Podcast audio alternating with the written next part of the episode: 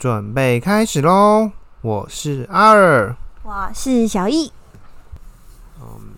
我觉得激励团队的话，有几个要件，其实要分两个两个层面来看。嗯，就是激励其实就是要赏罚分分明，所以有赏有就有罚。然后现在的话，我认为就是管理者其实有有些人就是还蛮常见几个瓶颈。第一个就是永远都只有罚，然后再就是可能是呃没有资源，然后所以没办法奖赏自己的就是团队，所以造成团队士气很低落。那你的话有遇到哪些状况，或者你觉得怎样的做法才是比较好的嘞？其实我会觉得要看，因为通常你会没有资源的人都是中阶主管，就是你一定不是最大那个，就是因为最大那个就是老板，老板一定会有很多资源。嗯然后所以其实中间主管没有资源这件事情，或是资源不足，在至少你的下一层员工应该是可以理解的，是可以理解你没有办法每个月都给我相对应的实质效果。但是我觉得，在身为一个中间主管应该要做的东西是，你要你要能够看清楚现况，比如说我需要维持这个东西，就是需要他们投入到有回报，这东西大概要多久？然后在那段时间，你可能要一直激励他们。那我刚刚你有讲到激励的方式嘛？我会觉得，在我资源不足的情况下，可能要想一些别种方式。就是我记得我之前有看过一篇文章，然后有一个主管是他会记住啊，不对，不是文章，是我之前去上过那个 SMART 主管的的课程吗课程对是公司带你，就是让你们去上。对，然后他有说过，就是你必须要了解你每个员工的，除了你要了解他的姓名之外，你要尽量了解他的所有个人资讯。但是这 撇除个资法啦，就是你可以关怀到他的可能他的家人，他大概家里有几个人，然后他家里的状况，然后必要的时候给予关心。其实这些东西是人心怎样应该都是热的啦。你给予他的关心，他是可以理解到这些东西会在你你需要这些人的协助的时候，可以帮你一把。你要尽可能的了解他们。他那时候有说到说，你除了要了解到这个人，然后你可能最好也知道他的另一半，然后他的家人，甚至他的狗，尽可能的都知道，大略知道一下这个人的走向，这会有助于你在带领你下面的人的时候。我觉得他的这个方法就是说，在你没有什么资源的时候，你唯一可以做的事情就是卖你的团队的人的人情，对，然后了解他们。对但事实上，很多时候其实蛮现实面的，所以你会需要把一些事情，就是把你的一些力气放在去如何去取得更多的资源来给你的团队。然后或者是用有限的资源给你们团队最好的，呃呃最好的利益。对，我会嗯，这件事情上我认同，因为我能够驱动人心，永远都是利益是最好的。因为我们那些就是可能就像你说，我们可能刚刚我说的那些卖脸啊，或者是靠人情啊，它其实都是有一个极限的，你没有办法压榨一个人，永远都靠那个方式。再加上有一些，我记得我曾遇过的，遇过的，甚至有那种会让我觉得，你你压榨我就算了，还让我觉得毫无价值。那他是呃，应该说那个时空背景，他是怎样子的状况下去跟你说，或者是用什么方式想要让你更付出更多？那你是又是什么样的状况？就是说你是属于说，呃，可能是长期加班一段时间的，然后呢，他就找你谈，他可以想要激励你，你是像这样的状况吗？然后他是怎么跟你说，然后让你觉得天啊，怎么会这样子？我记得那时候让我印象最深刻的是，主中介主管做了一件事情，让我让我印象最深刻的是，就是撇开他一直要求我们做一些我觉得相对没有意义的报表之外，让我印象最深刻的是他竟然说他把我们抓抓过来，然后精神喊话，然后可是他精神喊话的方式是是说把整个团队的人都叫进来，然后用训话的方式再再讲吗？还是什么？也没有，他也没有训话，他就语重心长的说，他觉得我们一定可以做到这个量，然后他觉得我们没有做到这个量，是因为我们当中有人偷懒，然后我们就炸锅了，我们就觉得所以那个是大家都已经在加班的状况，是吗？对，就是我们已经加班一阵子了，然后你给我的答案是你觉得因为我们偷懒，所以我们做不到这个量那。他有办法举证说中间没有，他讲的很隐晦，然后他也讲没有讲出个所以然，他只有说我们有人在偷懒，所以才会做不出来。我觉得他这样子其实没有做好管理的事情，原因是因为，呃，他说中间有任何有人偷懒，所以导致大家的绩效不好。嗯其实他有另外一个层面，其实就是在讲说，你们就算努力的，就是中间会有努力的人跟呃不努力的人，他认为有这样，但他没有办法说哪些人是努力的人，哪些人是不努力的人。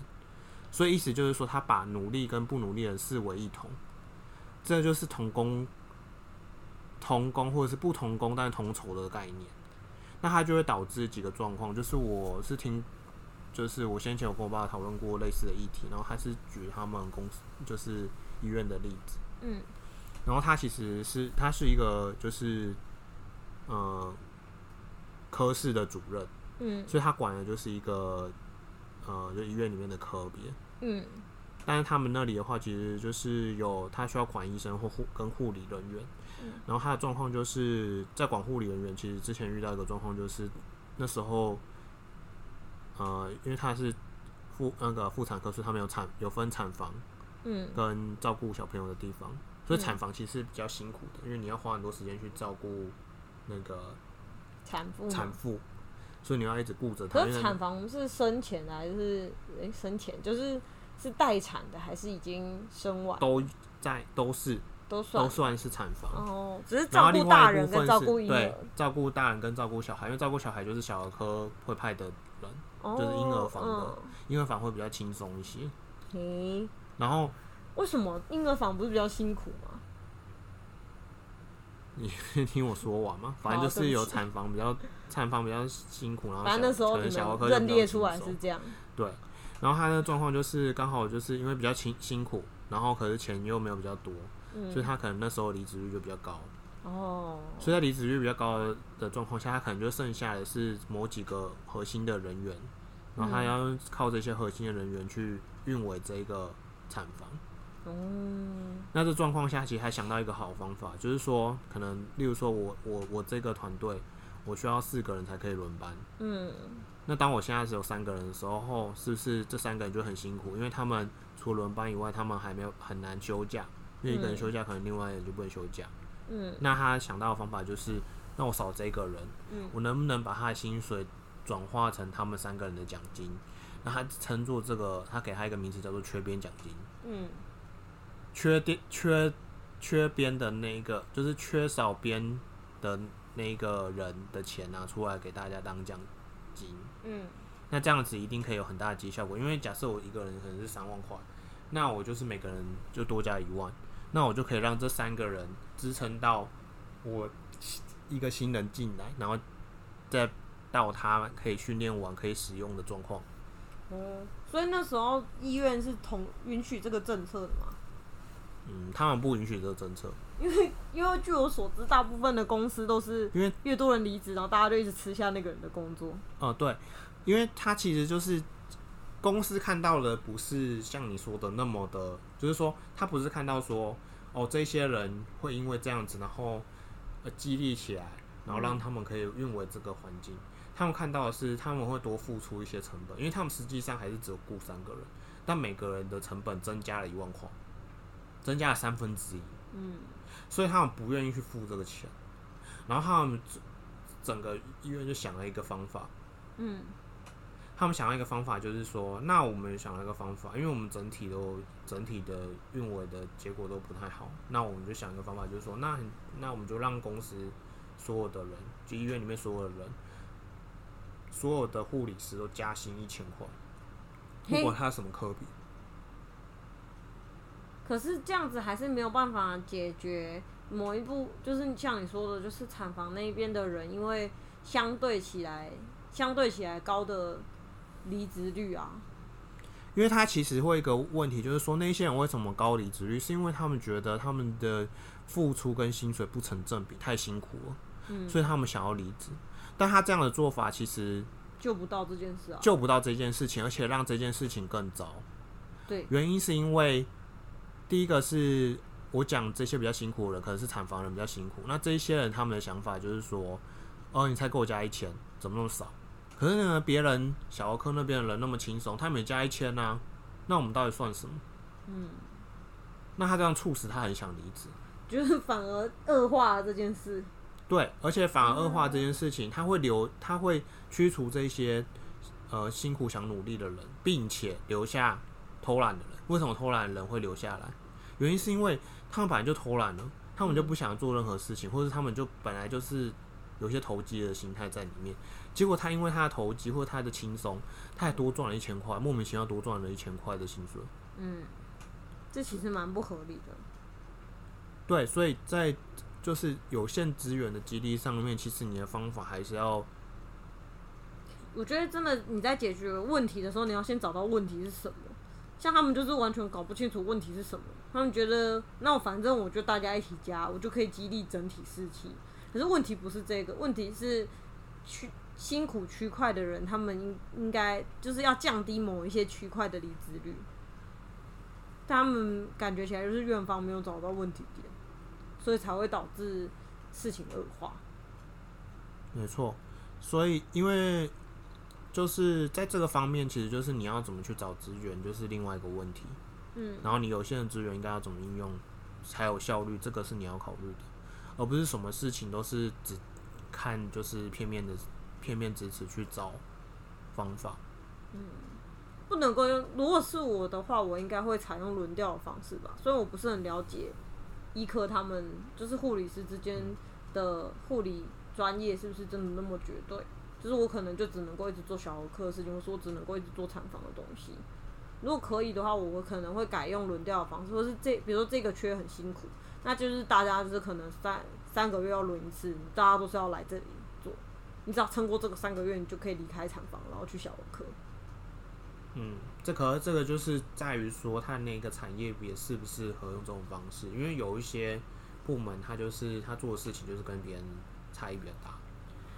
你这样的做法，其实就是把所有的人他自己专专精的职务当做，就是他可以随时调到别的地方，那代表说这个职务其实没有那么的重要，那么专精。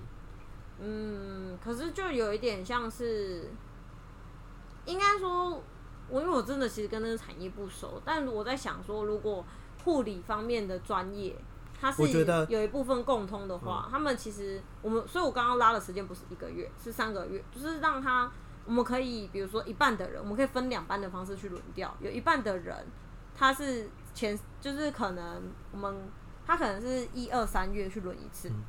然后其他的人可能会是从或者四个月好了，他是一二三四，然后五六七八这样子轮，然后另外第二批的人有 B 班的人，他是从二诶三四五六，嗯就是他们之间会落差两个月，而不是一起调动。嗯，这样子的话就会确保那一班那一那一个护理团队会有近一半的人是相对熟悉的。嗯，我会觉得应该可以用这样子的方式去协调他，让他们不至于我可能交接的那个月份会完蛋，就是大家都搞不清楚状况。我觉得这个方法其实蛮好的，对，因为当你如果没有办法去调整，但是我我觉得这个风险其实是公司跟个人都会考量的，所以我觉得这个政策会比较难推行。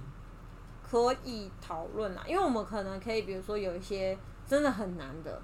真的很难的，就是大家都不愿意去的，这样子才能够去凸显出来，你才可以说哦，这个东西它真的没有办法，那表示它有它的专业价值，那它就会有加薪的价值，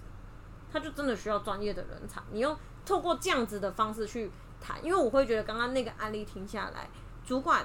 主呃老板的感觉就是，我觉得大家都是一样辛苦的，所以我选择普发。我决定大家都发，嗯因为我觉得大家都是一样辛苦。嗯那透过这样子轮调的方式，然后大家可能可以做一个问卷调查，不记名的方式去排序你最喜欢的科别。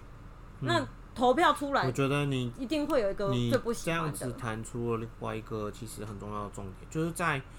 呃赏罚这件事情上面，其实它是必须要有依据，因为你要必须要去根据这个人他的一些表现，嗯或者他的工作的困难度，然后去区分说，诶，这个人应该要啊，例如说他表现好，可能就是给他绩效奖金，或者嗯是加薪。嗯那他其实就是中如何去评定绩效这件事情，或如何依照绩效去给予奖励这件事情就，或者是法，嗯就变得很重要。那你你所知，你觉得比较好的绩效评断方式，或者是你你们那边采用绩效评断方式，你比较能接受的是什么样子？去量化这个人的，呃，量化这个人的表现。其实目前我这边的绩效评断都是主管评，我主管遇评断，我遇到的都是主管主管评，主管喜欢这个人就会比较高分，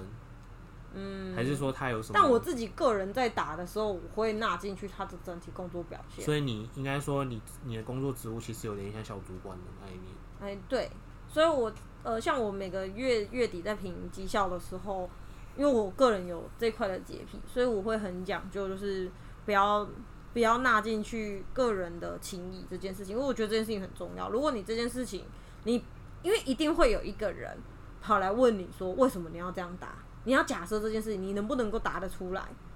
你不能够答出来说，哦因为他跟我比较好，这件事情我自己就过不去了，所以我觉得不会发生这种事。那我在打的时候，我一定会列出来，我会去思考他这个月的时候，他在完成时间的进，他在完成工作的进度。那呃，我会觉得我可以容许你在工作跟工作之间的休息，或者是你可能一边工作然后一边听一些东西，这些我也觉得 OK。那呃，或者甚至你去抽一根烟，我都觉得是可以接受的。那我不能接受的是，比如说我今天派工作给你，这份工作可能别人做起来只要两天，你做就是要一个礼拜。那这种我当然没办法给你高绩效啊。相对起来，这个人他的产量就是比较高。然后先呃品质就先看我那一段，如果那段时间我单纯只是要先亮起来的话，那我就是要你的量啊，你的量高，我才会给你分数高啊。那再来就是你负责任的态度，你接东西之类的。所以应该说，你第一个第一个主要原因是，你会依照就是每个专案或者你每每一次不同的任务的时候去评断说，你这时候需要的，你会去随时去调整 KPI 的基准是什么。如果是以量，就是以量；以嗯什么就是以什么。对，那你通常会有哪些基准？就是我觉得量量量是最最容易表现的嘛。那还有什么？就是品质吗？还是什么？嗯，品质也会有，但品质的比率高吗？品质比率还好，因为我因为我这边我还没有真的走到就是外部测试这一块，然后我会觉得你写程式已经会有 bug，所以我对于这件事情我是还好，但再来就是应该会是看你做事情的的态度，会分几种，一种就是你叫他做这件事情，嗯，然后他就会很快说好可以。那再第二种是，第二种是你跟他说这件事情，然后他可能会念一下，说哦这个真的是很烦呢，然后又去把它做了。然后第三个是他跟你说好可以，然后做的乱七八糟。然后第四种是他跟你说哦这个很烦呢，然后就不做。嗯，就是态度也很重要，态度也会纳进去我的评分里面。我会觉得你做事情的态度，我可以感受得到，但因为我觉得你重点是你要把事情做好，你有把事情做到啊，你中间念一念，当然不念的人一定会比念的人高分一点，这是一定有的。但是把事情做好，他们里面一定会在比较高的地方；把事情做烂，当然就会比较后面。嗯，对，所以应该说个人的情绪管理跟工作态度的管理跟那工作管理，还有呃他自己的技能的产量这些东西是都是你评断绩效的依据嘛。对，而且其实我觉得，然后可是在这一部分 QC 就是自我 QC 的部分的话，反而放比较后面，是因为你认为说其实基本上都会有有一些 bug，但是最好能在一定的时间之内先有一些产出，让你有办法有把握你的目标能不能够有部分达成，这是你想要，你认为这样子是比较好的表现，对吧？对，因为 QC 这一块啊，我会再加上我们的公司其实分工分很细，然后 QC 会有专门的 QC 人员。那我相信你只要不要拉出来，就是不要打开就不能动，或是直接 shut down 这一种。你可能是要很刁钻，你可能要打一些字，或是按了一些按钮，所以导致的 bug。这种我都觉得就是我可以接受的，因为它就是在开发过程当中。我觉得 QC 这件事情为什么我会一直想要谈的原因，是因为我觉得 QC 这件事情在不同的阶段，它需求需要的状况不一样。嗯，如果说你现在是快速开发状况，你需要快点去有个迭代，然后让客户可以去使用的时候，QC 这一件事情，你把它放投入的比例很高，嗯，你就等于是养了一些一堆人在阻碍你把一个东西产出，嗯，把一个完整的商品产出，而且这些人事实上没有任何的贡献，嗯，因为他们针对一个不完整的东西就去做评断。嗯，他们没有办法全面看到说这整个商品应该要带来给客户的哪些商业价值。其实我会觉得这件事情，嗯，因为我最近我们进到内部测试，然后呃，我我分配到的那个 QC 人员，他问我到底要测到什么程度。那那时候因为我们接我知道接下来还会有个外部测试，那我是有跟他说，就是你先依照依照你的感觉先随便点，然后先大致的测过一遍，然后没有问题之后，没有问题之后就可以，就是就可以收手了，就不要再往下，不要再往下。但是我会觉得这个东西必须有像你上次说的，嗯，PM 吗？或者是管理时程的人，或是管理范围的人，他要很明确的告诉 QC，我只要这样，不要再往下走了。嗯，对，我的需求就是这样，把需求明确的开出来，这是上面的人的责任，而不应该上面的人，你身为 PM 就不是说你只要在那里，然后喊着我把事情完成就好。我觉得，呃，就是这个是额外提的，就是软体业针对绩效这部分 QC 的一件事情，我觉得就是在我们讨论结果，其实就是在不同阶段，其实要投入比例不一样。如果你在每个阶段都是用很高的、很高的方式的话，其实不一定对团队是好的。嗯，反而会阻碍整个整个进度的前进。我会讲到绩效的原因，就是还有另外一个，就是你会依照绩效要去给予奖励。嗯那我听到比较好的方式，因为我们最近的团队有改组织，就是扁平化之后，其实每个人就是像自己在接接任务一样，嗯就是我们改成就是有好几个专案，然后你有可能每个专案都有参与不同，然后担任不同的角色，所以等于是说我在每个专案里面，我可能担任不同角色的话，我每个专案的贡献上面，我就不会是我每次都是，哎、我是开了多少规格，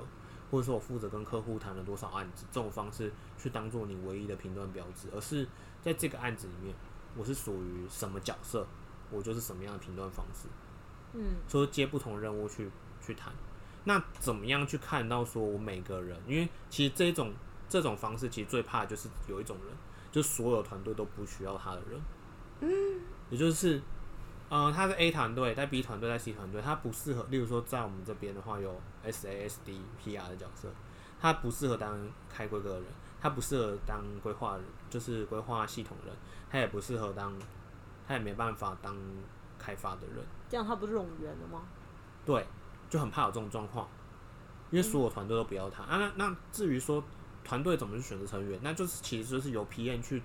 选择成员嘛、嗯 p m 去谈说这个成员跟其他其他的专案中间，他是不是有重叠的部分，让他去做协调嘛。嗯所以代表说没有一个 PM 想要他的状况出现。他那他要怎么办？他就掰了吗？对，而且他有可能会有另外一种状况，就是这种人可能到最后也不会发现他其实有这种状况出现。嘿，怎么可能？他不会觉得自己都没工作吗？不会，他就觉得很开心。不会啊，因为你有个底薪啊，所以你根本就不会，你会更爽啊，你就是没有任何事情可以做，觉得更爽。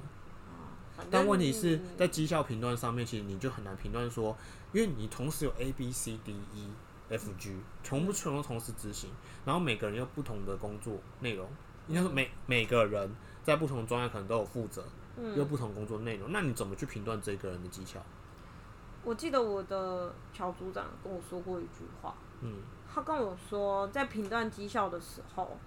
我不能够单纯的说这个人他接了很多工作，或是这一个人他承担了很多事情，就让他排在第一名。他会说他他觉得我们在评断绩效的时候，应该是就像你刚刚说的，就于他在哪一个位置，他有没有做好，他有没有做对，他有没有做到他该做的责任，有我就给他这个分数，而不是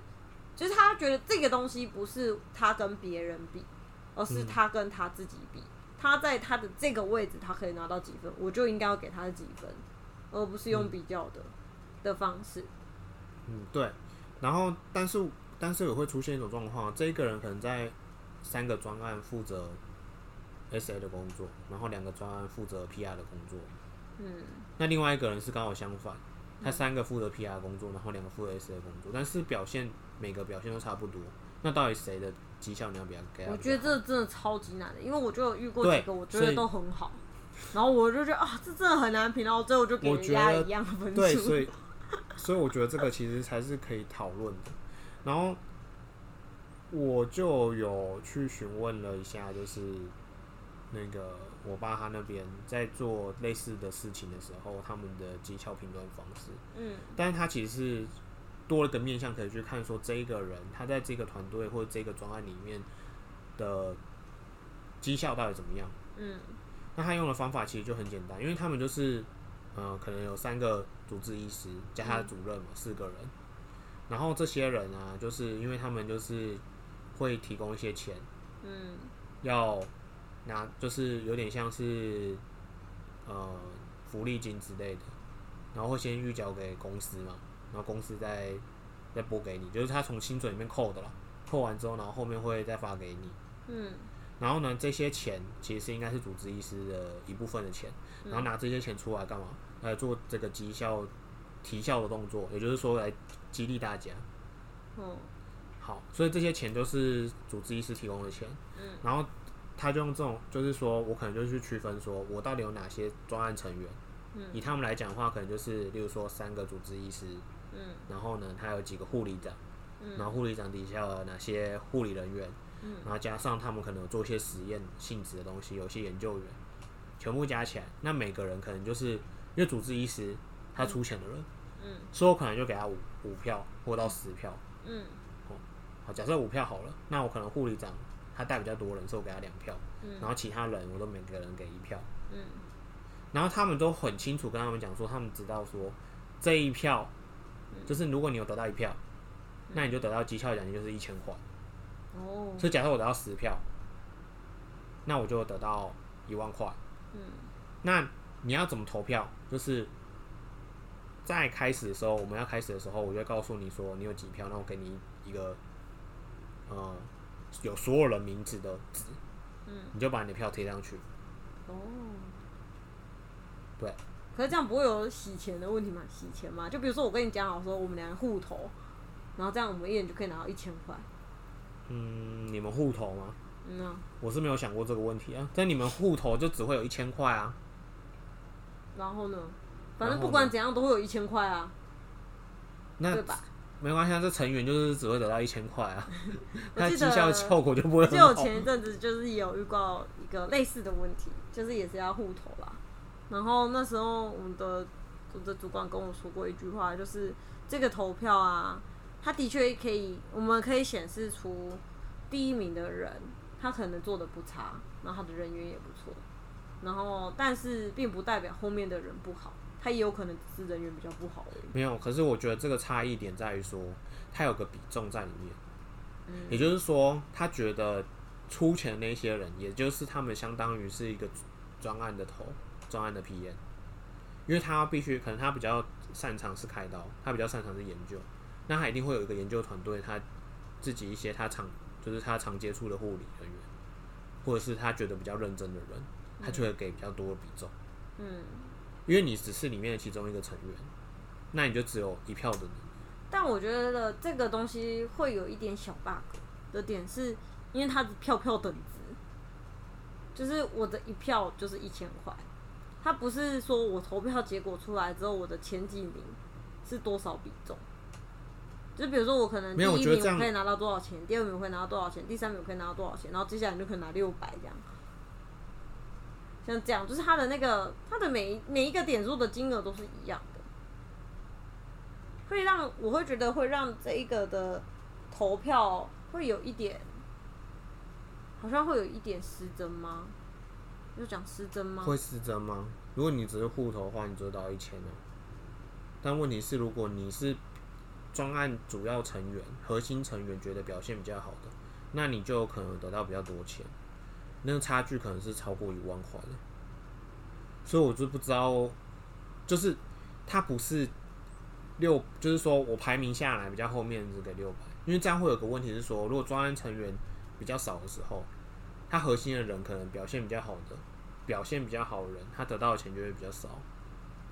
那这样差距一名的时候，他其实没有办法凸显他自己应有的报酬。嗯，我只是提供这个想法，但我觉得这个现在讨论就是票票等值跟是不是应该用排名，然后前几名多少钱这件事情，其实有点有点诡有点诡谲啊。原因是因为啊，我前几名我我第一名一二三特别高，然后第四名之后就普通，没有或是很少。对，这样子的话，其实没有办法表现出你在专案成员里面被重视的程度。这个投票最重要的是核心成员重视的程度，跟他觉得表现好的人是由专案的核心成员去给予较多的票、较多的票数跟较多较多的鼓励。他同时激励的是两个人、两种人，一种是认真的人，这是我们原本就要做的；第二个是专案的主要核心成员，他们会觉得自己备受尊重，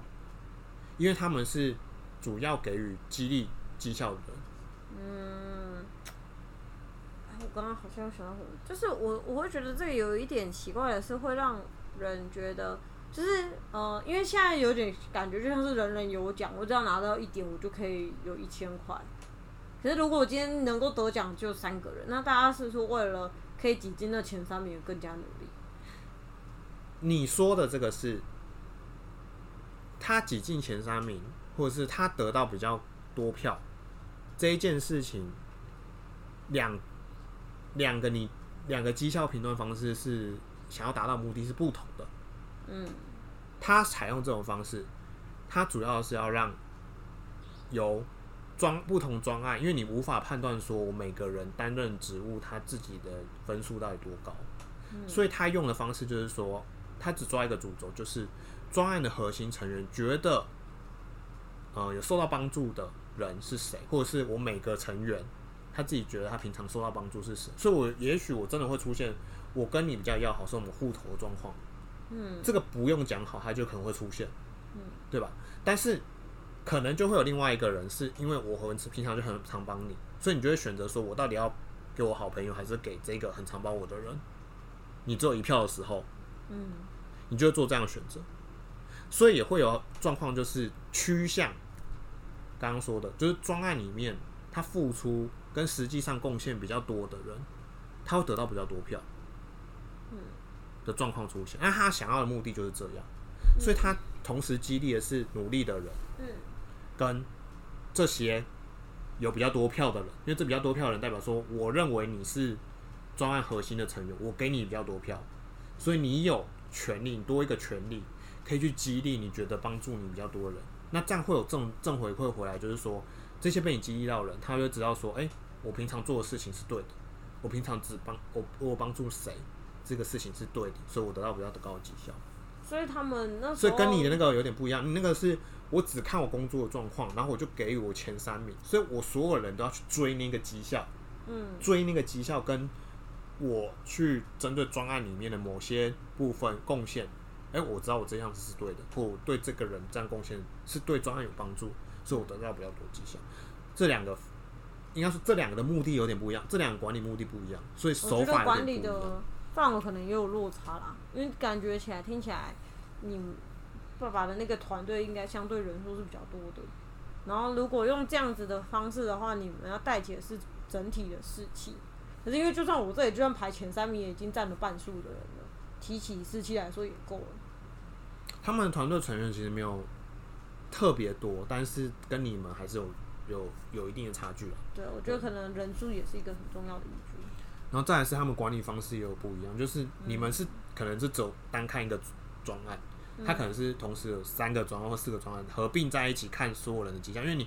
你是一个护理人员，你有时候会，你不一定会只帮产房，你有可能会临时被叫去帮忙其他人了，或者你平常会，因为我我两个两个其实合在一起的，就是说在附近的部门，你有可能会因为什么状况会去帮到这个人，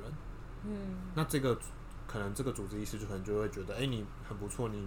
在这个时候你就会帮助帮我们一下，就是我们不行的时候，你可能就过来帮我们一下，那我觉得你就有帮到我，所以我就会给你额外的绩效，这样子。嗯他不会觉得说，我还是要把这五票都留在我自己的团队里。呃，不一定，嗯，这是不一定的是啊，就是他至少他而且他有个选择权。对，没错，而且他是有比较多的可以去激励他自己底下有帮助他的人的方法，对，所以这两个不太一样。